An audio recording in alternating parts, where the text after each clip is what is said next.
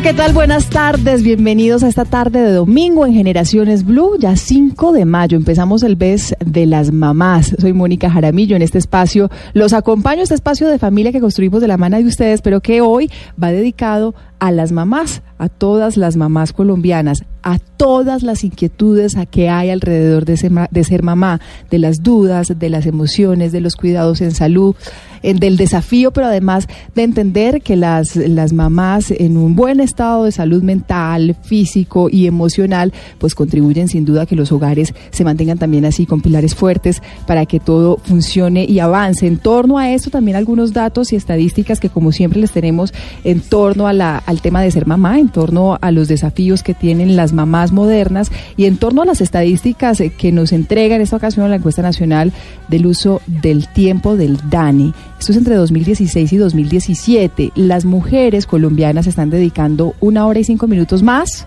que los hombres a actividades de suministros de alimentos para el hogar. Y de acuerdo con datos de 2018 del Observatorio de Mujeres y Equidad de Género de Bogotá, escuchen ustedes la estadística, el 77% del total de horas de trabajo doméstico es realizado por mujeres en Colombia.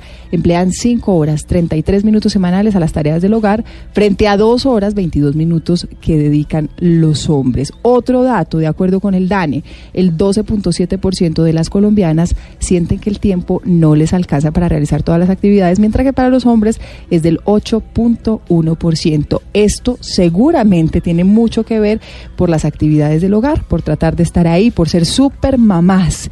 Las reflexiones en torno a esto es si tenemos que sentirnos culpables o no, por si el tiempo no nos alcanza, de si estamos preparados o no para asumir la maternidad, en el caso de quien lo esté pensando, y eh, por supuesto de la responsabilidad de ejercer una maternidad con conciencia, pero también con la tranquilidad de poder ser mujeres en esta época, en este mundo moderno que tiene otras exigencias y que nos cuestiona también en torno a otras cosas. La canción que estamos escuchando es una canción de Aterciopelados, Rompecabezas. Andrea Echeverry, nuestra cantante colombiana, dedicó esta canción a todas aquellas que son madres, pero que además emprenden un gran camino durante su maternidad. Somos Generaciones Blues, soy Mónica Jaramillo, bienvenidos.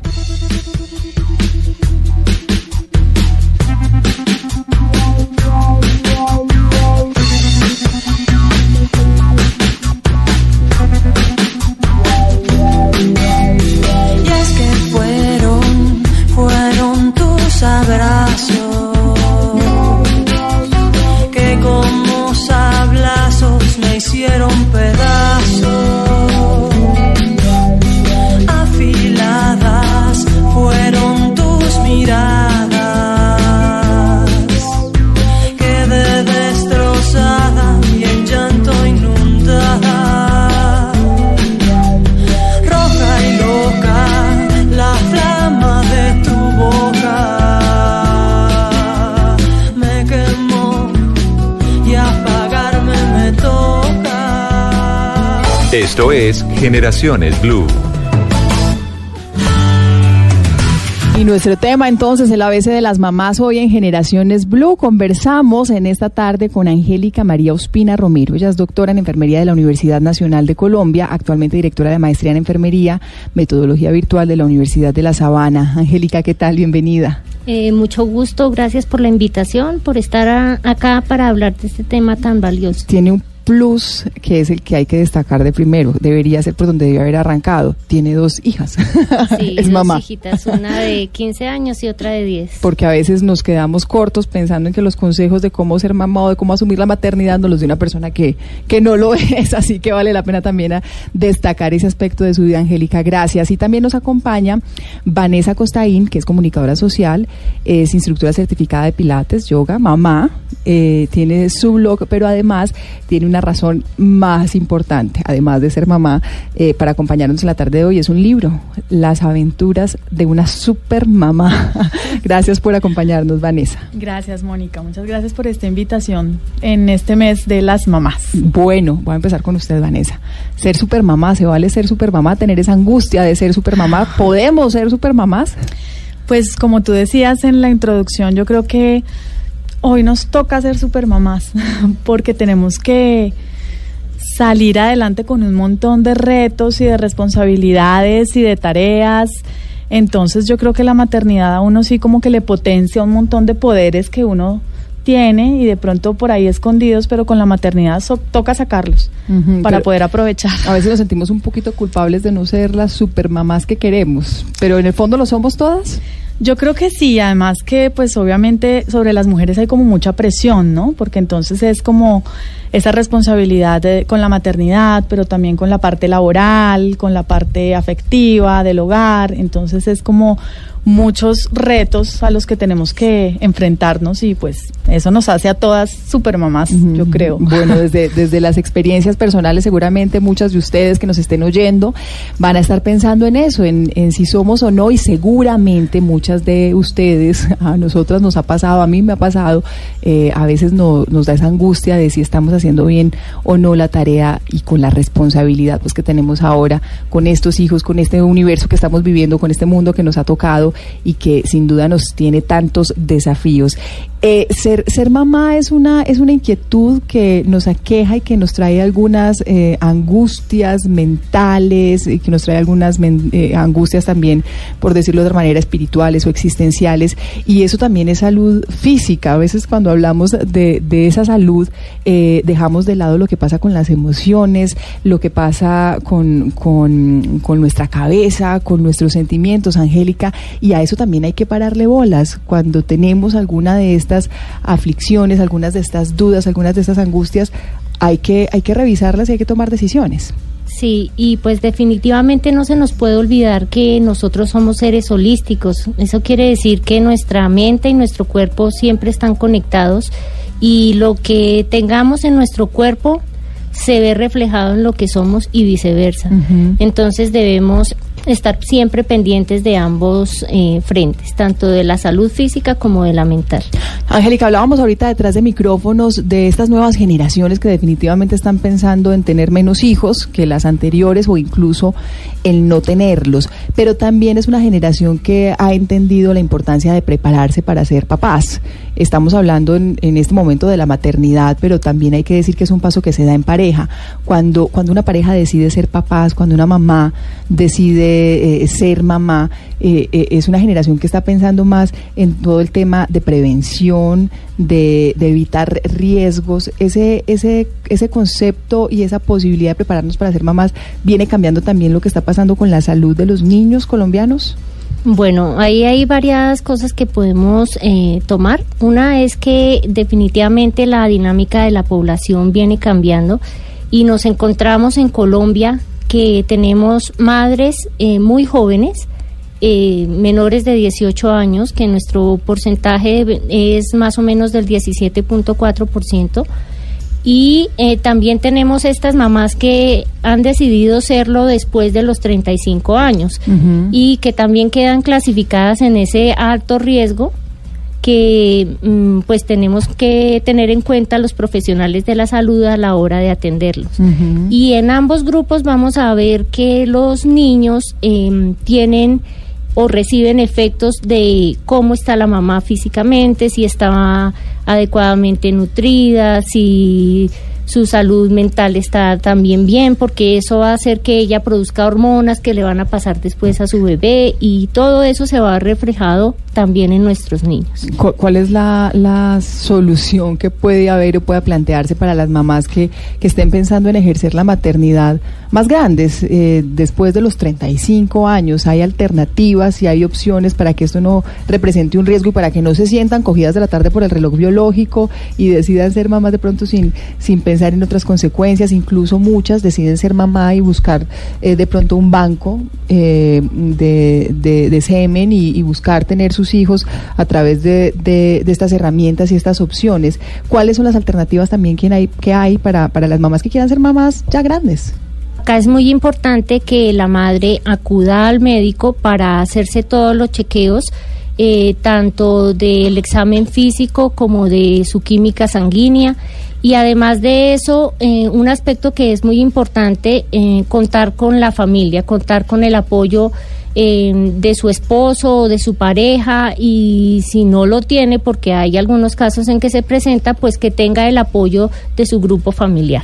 Cuando se decide ejercer la maternidad a solas. Pero hay, hay un tema que me parece que es importante resaltar aquí también, Vanessa, eh, y, que estaba hojeando un poquito el libro de ser una super mamá, y es, es la expectativa versus la realidad de ser mamá. Bueno, tomé la decisión de ser mamá o tomamos la decisión en pareja de ser papás.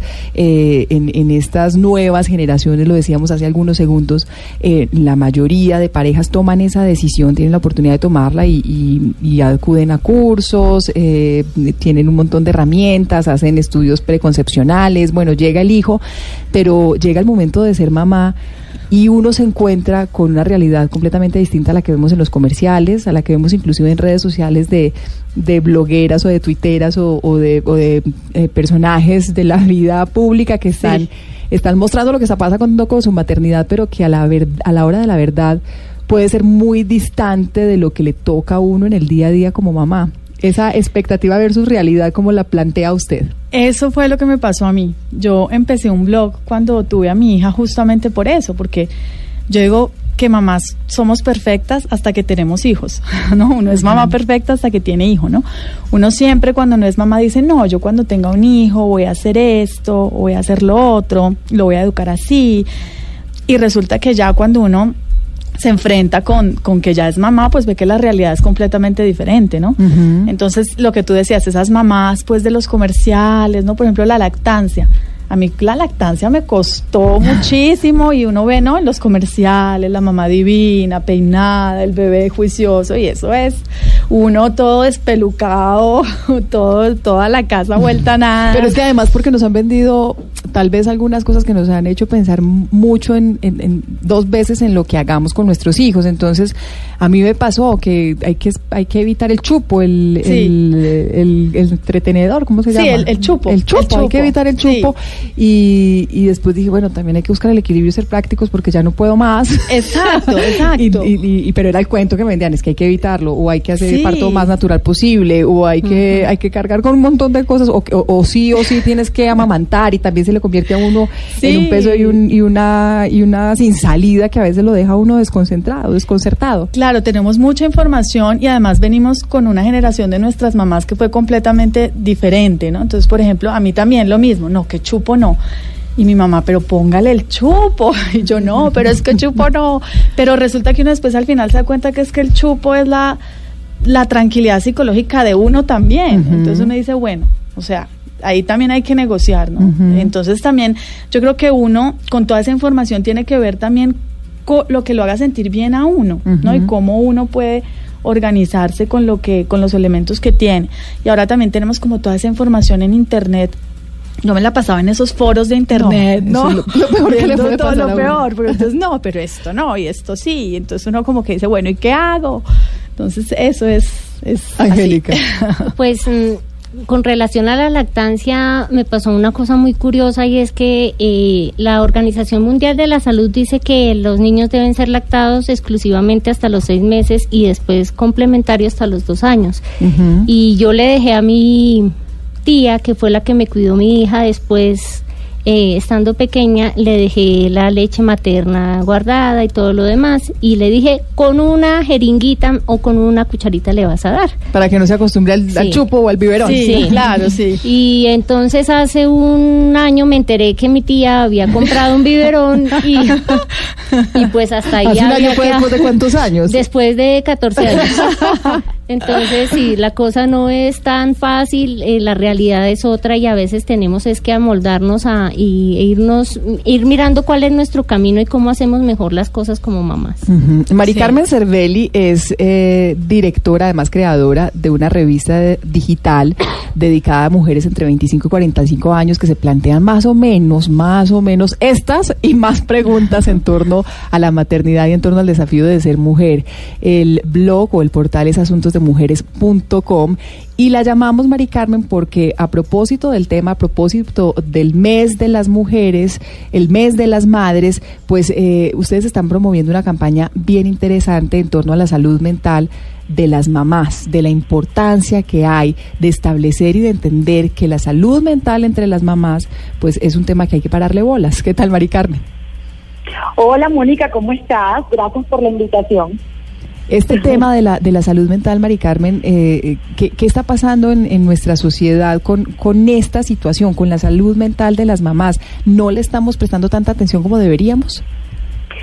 Eh, así es, no se le presta atención como deberíamos, es subestimado, sobre todo por esa idea romántica de que al ser mamás somos las mujeres más felices del mundo y en teoría eh, pues no vamos a tener ningún problema mental. ¿Por qué? Porque si es el momento más feliz, obviamente no va a haber ningún tema de salud mental. Pero la realidad es otra, Mónica. la, la realidad que viven las mujeres hoy en día con respecto a su salud mental es, es, es otra porque las mujeres somos diferentes a lo que a lo que era la mamá de antes, de hace unos 60 o 70 años atrás.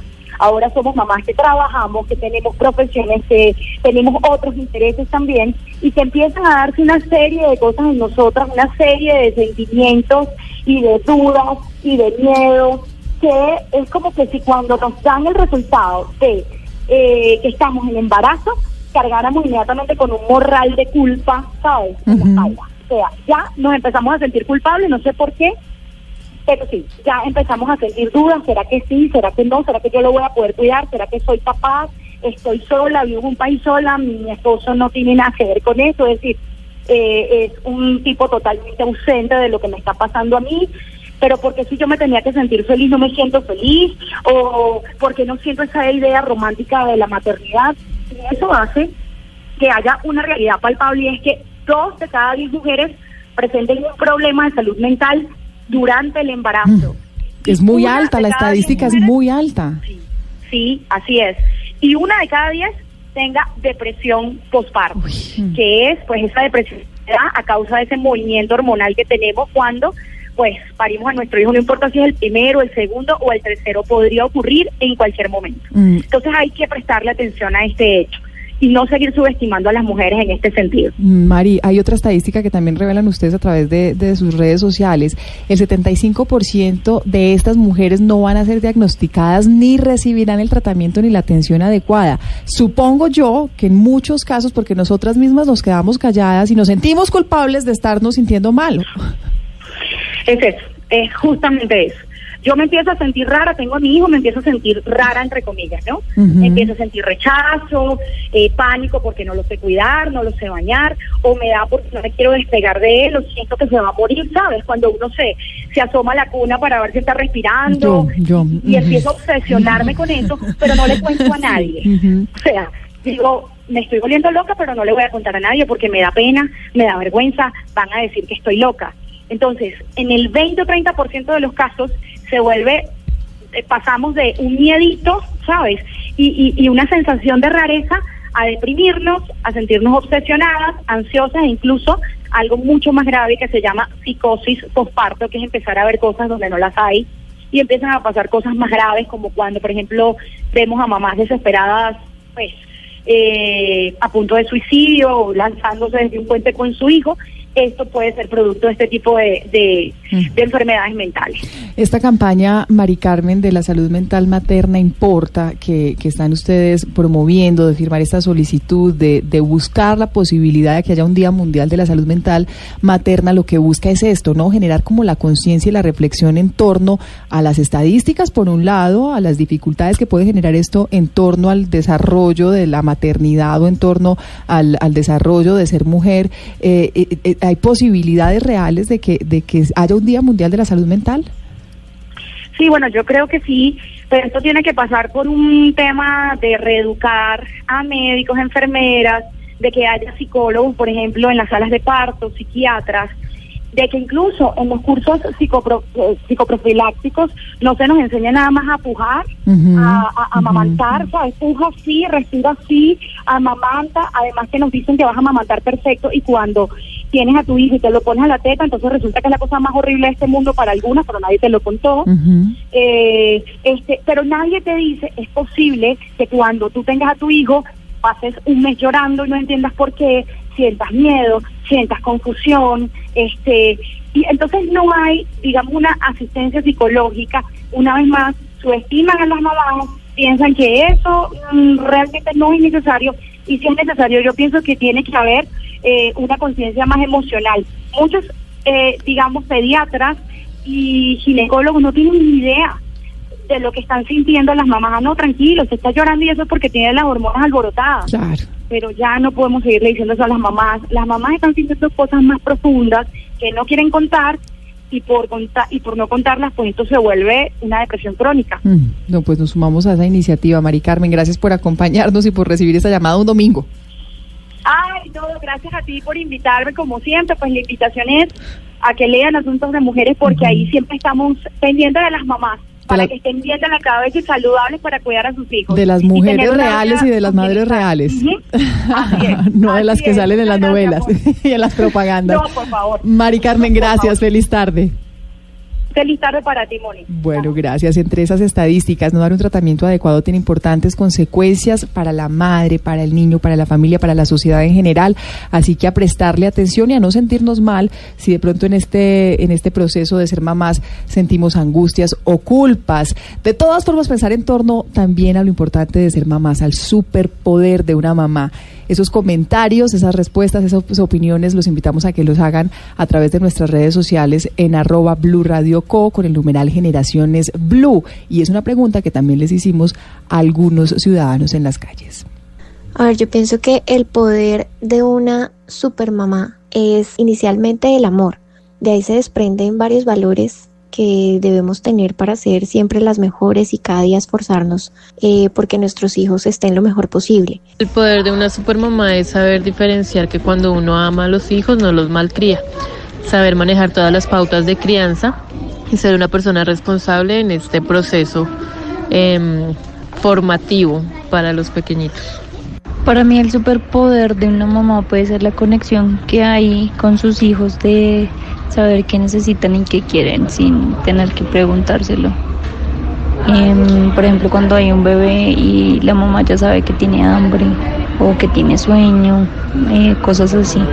Y otra cosa que no pierdan nunca es saber dónde están todas las cosas cuando uno las está buscando. El superpoder de una mamá es su sexto sentido. Estás escuchando Generaciones Blue.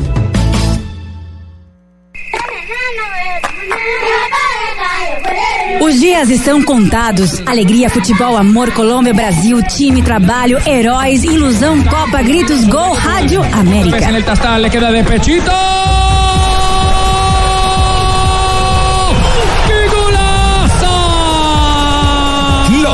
Están contados. La Copa América desde Brasil y calentamos con todo el fútbol este domingo en busca de los ocho desde las 3 de la tarde. Todo el fútbol en Blue Radio, la nueva alternativa. Continuamos con Generaciones Blue. Continuamos en este espacio hablando de las mamás, del mes de las madres, el ABC de las mamás de hoy en día, las madres modernas, los superpoderes de las mamás. Vanessa, escuchábamos algunos de nuestros oyentes, algunos ciudadanos en las calles hablando de ese superpoder de las mamás antes del corte y, y hay varias coincidencias, pero definitivamente ser mamá a uno sí le da un montón de herramientas y, y le hace cambiar en la visión del mundo. En mi caso, en mi caso, yo sí digo, me, me sumo al, al, al, discurso que todos asumimos de, del amor, de un amor que uno nunca ha entendido, que uno no sabe que existe, sí. pero además de verdad nos convertimos en mujeres muy poderosas, fuertes sí. física y emocionalmente. Totalmente, o sea, yo creo que a uno ningún máster, ningún MBA le da esa capacidad de organizar todo, fina, salir, ¿no? Nada más salir, ¿no? Entonces meter en la pañalera lo de ellos, lo de uno, el llave, las llaves, eh, darle la comida, ¿no? Mientras uno se baña, entonces se está echando estropajo y deja la puerta de la ducha abierta porque allá está el chino, entonces para verlo, de que no se vaya a caer y mientras tanto tiene la avena en la estufa y sale corriendo. Sí, sí. O sea, yo creo que la maternidad le da a uno esas capacidades organizativas, ¿no? Uh -huh. que, que, yo creo que nada le da a uno antes, ¿no? Manejo del tiempo, ¿no? Yo me acuerdo, yo, yo cuando fui mamá, yo, yo me preguntaba, yo qué hacía con el tiempo antes, uh -huh. o sea, con todo ese tiempo que yo tenía. ¿En qué se me iba? ¿En qué se me iba, no? Porque uno se levantaba y era como, bueno, y hoy será que así, será. Uh -huh. No, ahora es levante, se decida, haga y ejecute. Hay un tema, hay un tema, Vanessa, que también conversábamos ahorita y es la relación con la pareja, cómo cambia también sí. después de un hijo, después de que ya uno decide ejercer la maternidad. Contigo quiero hablar del aspecto emocional y de la relación que hay con la pareja y con sí. y con Angélica, por supuesto, hablar de, de, definitivamente los cambios físicos que le hacen a uno también hacer cambios en su relación con pareja, pero sin que esto signifique eh, que, que tenga que acabarse la relación y que uno no sea capaz de superarlo. Hay un momento, Vanessa, en el que uno cree que, bueno, que la vida cambió y que definitivamente esto no se va a recuperar. Y creo que le pasa también a la mayoría de las parejas después de que hay un hijo. Sí, yo creo que que también sobre todo las parejas de hoy muchas somos parejas que ya llevamos un tiempo viviendo juntas de pronto sin hijos entonces ya uno ha creado como una atmósfera de pareja y llega el hijo entonces es como encontrar ese equilibrio porque la sexualidad sí se afecta obviamente y además al principio digamos en el posparto obviamente uno o sea, no quiere saber acabar. de nada, sí, como que no, lo que menos quiere es como uno quiere y además el cansancio, sí. ¿no? Además de la parte hormonal, yo creo que ese cansancio físico, esa levantadera, eso eso agota. Las eso. mujeres, las mujeres, las mamás de hoy en día, de pronto si nos estamos cargando más con esa responsabilidad de ser mamás o con esa responsabilidad que creemos que tenemos que tener y a veces eh, nos sí. sobrecargamos y no delegamos tampoco en los papás y muchas veces, en muchos casos ellos están dispuestos y están disponibles, pero nosotras nos creemos debemos ser capaces de asumirlo, ¿no? Sí, Totalmente. Y a veces es que uno también como que delega, yo por lo menos me acuerdo que yo me compré un tetero súper sofisticado que era para, que, que, imitaba el seno materno uh -huh. y le dije a mi esposo, no, bueno, este tetero lo tenemos que cuidar porque, pues bueno, me lo puso a hervir y me lo quemó. Usted lo quería quemar en la misma olla. Exacto. Entonces, a veces pasan esos chascos, pero sí, yo creo que uno tiene que delegar, ¿no? Lo que decíamos sí. ahorita fuera del aire, que, por ejemplo, la lactancia, uno perfectamente puede exprimir, sacar su leche y que el esposo participe pues dándole un, un biberón, un y tetero. Que, y que no se convierta en un tema tampoco de obligación ni de estructura, sino de, de, de, de entender también cómo funciona la maternidad de la mano de la paternidad y en pareja. Ahora bien, Angélica, eh, eh, esas, esas diferencias, esas discrepancias pueden afectar la salud mental, ya hemos hablado de eso, de, de una mamá eh, a la que se le puede sumar las diferencias con su pareja, pero además físicamente hay un montón de cambios en el cuerpo de la mujer, en el cuerpo de la mamá, de la, de la mamá recién, recién parida, como, como, uh -huh. como es el término que debe usarse, eh, que también tenemos que entender y que ellos también tienen que entender, que no es una cosa para siempre, porque hay unos cambios que implican un stop también en, en cómo se viene desarrollando la relación de pareja antes de un hijo. Claro, el cuerpo es muy sabio y biológicamente lo que hacemos es eh, durante esos 40 días posparto adaptarnos físicamente a lo que era nuestro cuerpo antes de la gestación. Entonces eh, tiene que el cuerpo involucionar, el útero involucionar, los uh -huh. senos están secretantes, las hormonas están todavía desorganizadas y lo que el mensaje que nos da es en este momento no queremos más bebés, es lo que dice la naturaleza. Entonces la mamá puede durar con ese sentimiento de no querer acercarse a su pareja, no porque no lo quiera, sino porque biológicamente eh, es así. Incluso hay mamás que llega el año y todavía no quieren estar con su pareja y pasa los dos años y pues bueno, hay que entrar a mirar si requieren un apoyo adicional eh, pero hay que entender que esto es un proceso biológico también. Y es importante entenderlo también, eh, inclusive antes de tomar la decisión de ser papás, porque eso va a implicar que, que haya conocimiento de lo que pasa alrededor de la transformación física y, mental y espiritual de una mamá. Hace algunos segundos que hablábamos con Mari Carmen antes del corte, Mari Carmen Cervelli, que nos planteaba el tema de la salud mental eh, materna, de la salud mental materna específicamente nos hacía un planteamiento bien interesante, Angélica, sobre, sobre la depresión posparto. Y usted quería hacernos una acotación ahí frente a las diferencias también que hay entre, entre lo que es depresión y lo que, y lo que es un, un, sentimiento de, de, de emoción, de pronto de tristeza, por, por también por los cambios físicos y hormonales que hay. ¿Esas diferencias cuáles son? Bueno, hay una patología que es la depresión posparto, que definitivamente, como lo decía Mari, requiere un tratamiento y requiere incluso hasta medicación. Y hay un problema que se presenta que se llama baby blue o maternity blue, que eh, dura eh, alrededor de dos a tres semanas y em, a veces se confunde porque los síntomas iniciales son los mismos, entonces hay una tristeza incontrolable, esa sensación de que yo ya no soy importante ni para mi familia, ni para mi esposo, ni para nadie, em, quiero estar así como estoy, fea, eh, con los senos secretantes, no quiero saber de nadie, y, pero eso va evolucionando con el paso de las semanas y se termina. Cuando eso no pasa, entonces debemos a poner las alarmas y definitivamente acudir al médico para en busca de ayuda, porque ahí ya puede convertirse en una patología. ya es, ahí se hablar de depresión. Ponía yo el ejemplo de, de una gripa o una bronquitis. Puede transformarse en, en, algo, en algo severo, pero hay que pararle bolas desde el principio. Claro. Hay que estar atentos. Sí. Y hay que mirar si la persona, por ejemplo, tiene, siempre ha sido una persona lábil, que sus sentimientos son así como que llora con facilidad y demás. Además, en la familia hay antecedentes de personas que han tenido esta misma problemática, pues debemos eh, aún más tener atención sobre este tipo de mamás. ¿Cómo prepararse para el momento de del fin de la licencia de maternidad? Nos vamos a trabajar. ¿Cómo prepararse físicamente y emocionalmente para ese día, Angélica? Uy, eso es una cosa muy difícil porque se vienen encima lo que veníamos hablando, ¿no? Lo primero es que se nos vienen todos los sentimientos de culpa porque igual sabemos que tenemos que dejar a nuestro hijo al cuidado de otra persona, em, pero también tenemos que irnos a trabajar. Eh, y definitivamente pues una de las cosas que con relación al bebé se pueden hacer es eh, prepararnos para que la lactancia bien sea natural o artificial sea exitosa.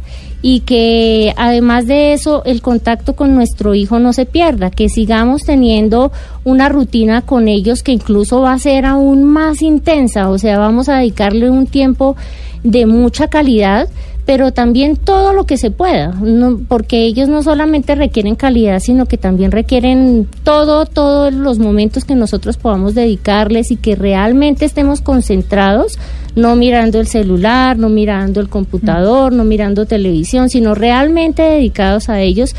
Em, esto es lo que hace que nuestro regreso al trabajo y, el acabarse la licencia de maternidad pues sea eh, menos difícil. Vanessa. Sí, de acuerdo. de acuerdo con Angélica, pero, es pero es difícil, ¿no? Claro, o sea, digamos, es, es, es como, es, un momento difícil, ¿no? Porque claro, es como delegar ese cuidado en, en otra persona, pero también son los deseos de uno de, de retomar como con su vida, ¿no? Y entonces es como un, una dicotomía, pero, pero pienso que también ahí es muy importante como hacer lo que, como lo que a uno le diga como su corazón, ¿no? También. Eh, eso yo creo que es como muy importante, como seguir como lo que uno, lo que uno siente que, que, está bien, ¿no? Entonces de pronto hay mamás que de pronto deciden eh, extender un poquito el tiempo de, de estar con, con, el niño o de pronto otras que no y bueno, tratar de, de, lograrlo dentro de lo posible porque también pues estamos en un mundo que tan, pues laboralmente, ¿no?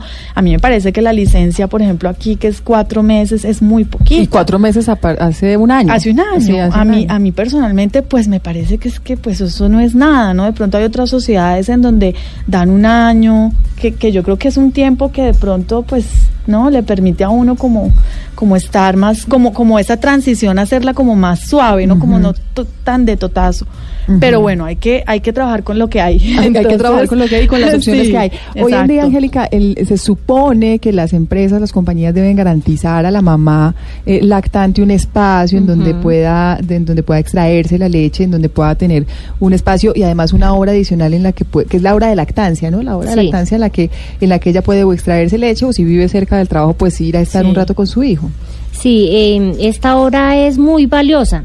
Eh, ¿Qué pasa? Que a veces las mamás no saben cómo, en qué momento del día tomarla. Entonces eh, termina volviéndose en que la acumulan y algunas empresas lo permiten así. Entonces mejor váyase usted una tarde entera. Uh -huh Sí. pero entonces se pierde el sentido de lo que la ley quiere dar y es eh, que la mamá tenga un espacio adicional con su hijo y lo que hablábamos. Los bebés sí. no requieren solamente de tiempo o espacios muy fuertes, sino también de un buen espacio de tiempo. Eh, las instituciones pues sí deben tener un eh, adecuados un lugar donde la mamá pueda extraer la leche que eh, no debe ser un baño no debe ser uh -huh. un baño porque se contamina sí. la leche eh, y además de eso, pues debe tener un refrigerador, un sitio donde ella se pueda sentar, donde pueda cerrar con llave y sin el temor de que me van a abrir la puerta porque estoy en mi oficina, pero me van a abrir la puerta. Entonces, o me van a interrumpir. Uh -huh. Entonces, sí es importante que se tengan claro. estos espacios y cada día las empresas eh, están siendo más familiarmente responsables y esto va pues en pro de beneficiar a las mamás y a los niños. ¿Cuál es el superpoder de una mamá? Los invitamos a que hagan sus comentarios a través de las redes sociales, numeral Generaciones Blue, arroba Blue Radio Co. Algunos de esos comentarios, Erika Boada dice, encontrar cosas, sin duda, Harold sí. escribe también a través de Twitter, mostrar una cara feliz a los hijos sin importar que sienta eh, o problemas que enfrente, Natalie pone los brazos que reparan corazones. ¿Qué creen ustedes acerca de esta pregunta que les hacemos en torno y a propósito de este mes, el mes de las madres, el superpoder de las mamás? Estos son algunos de los comentarios en las calles.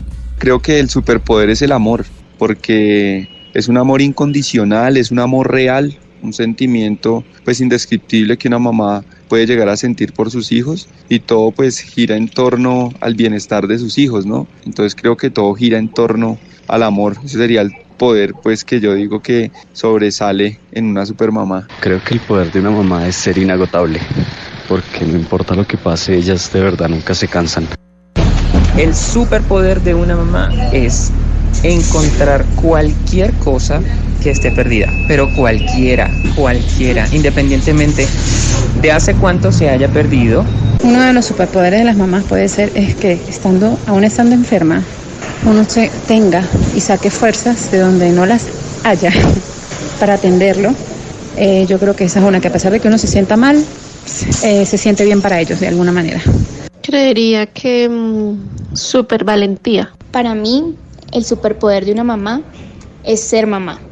Para mí el superpoder de una mamá eh, son muchas cosas, el amor, la comprensión, la tolerancia, entregarlo todo, todo, absolutamente todo. Para mí el superpoder de una mamá es amarlo, acompañarlo en su crecimiento, guiarlo y apoyarlo siempre. Continuamos con Generaciones Blue. Los poderes de la supermamá. Parece que hubiéramos escrito el, el, o, o, realizado este programa en torno sí. al libro de Vanessa.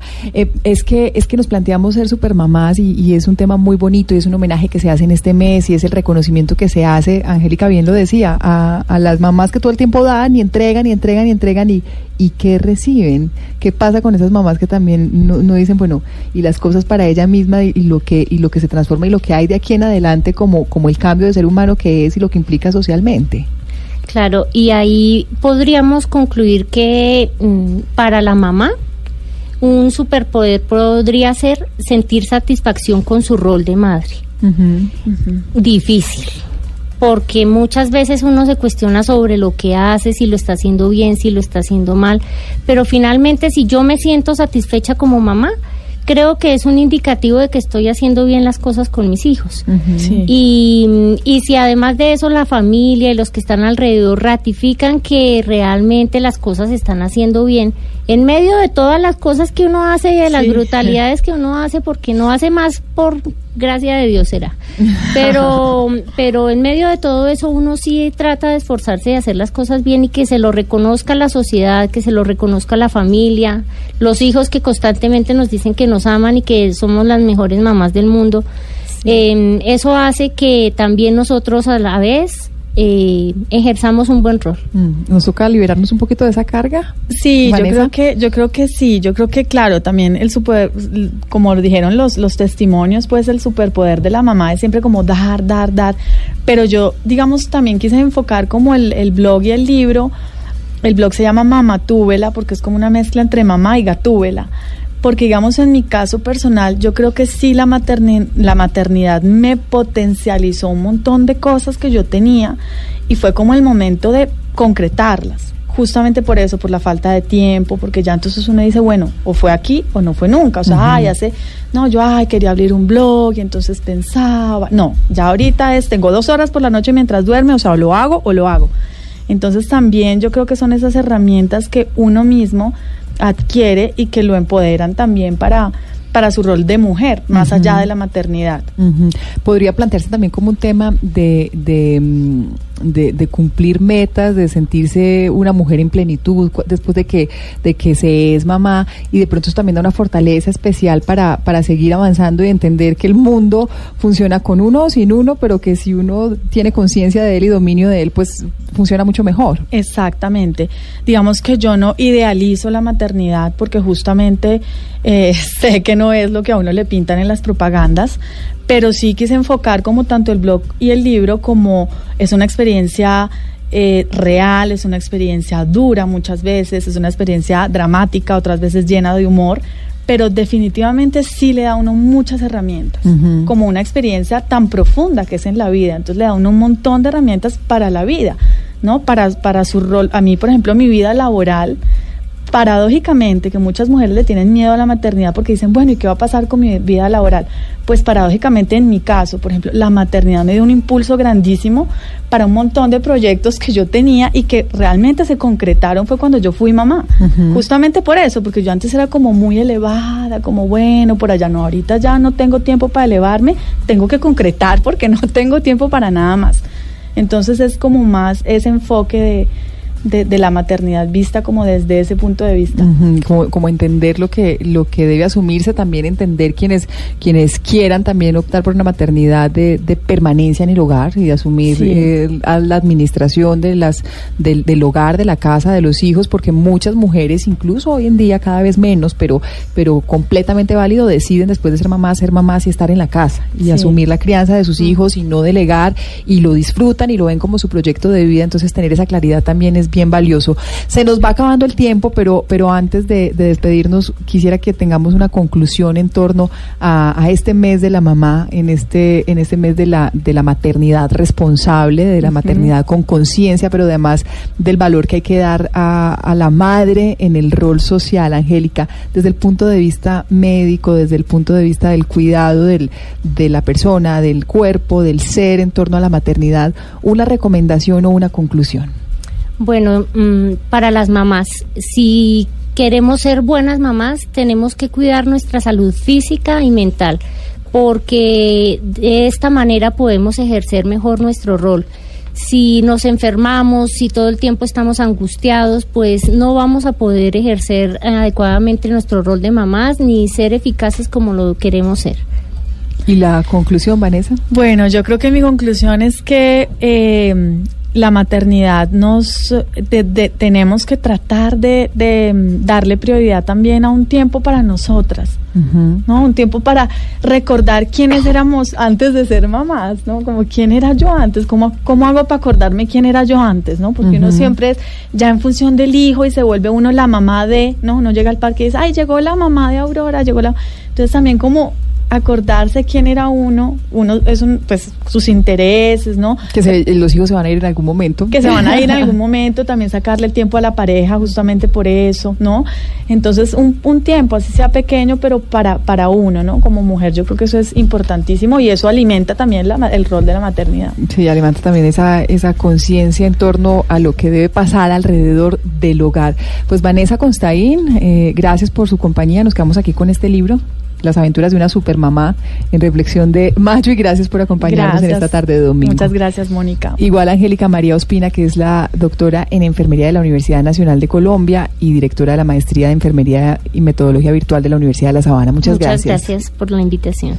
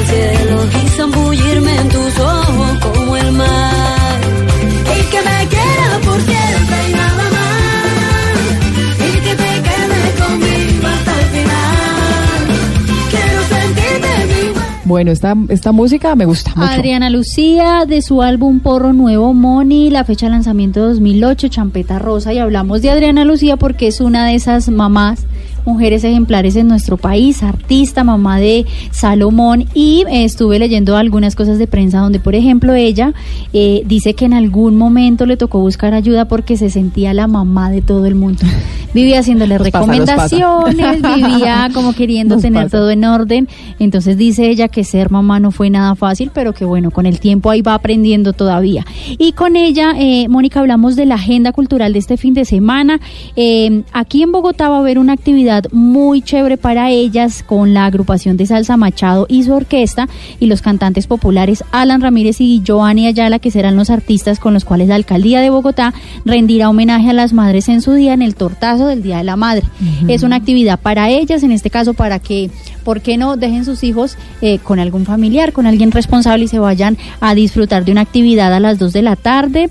Eh, y la entrada es gratuita, entonces para que tengan en cuenta. Otra actividad en Cartagena, esta sí se puede hacer con toda la familia, el Aviario Nacional de Colombia, 50 minutos del centro de Cartagena en Isla Barú. Eh, no es costosa la entrada y es una actividad que pueden compartir en familia. En Barranquilla hay algo que se llama Mapucá, es el Museo Arqueológico de, de los pueblos más tradicionales en esta zona. También se puede asistir en familia, kilómetro 5 vía Puerto Colombia en el campus de la Universidad del Norte de Barranquilla. Ahí está la invitación entonces para que disfruten el resto de la tarde. Dayana, gracias. Bueno. A ustedes también gracias por su compañía. Los esperamos nuevamente dentro de ocho días. Esto es Generaciones Blue. Yo soy Mónica Jaramillo. Un placer haberlos acompañado.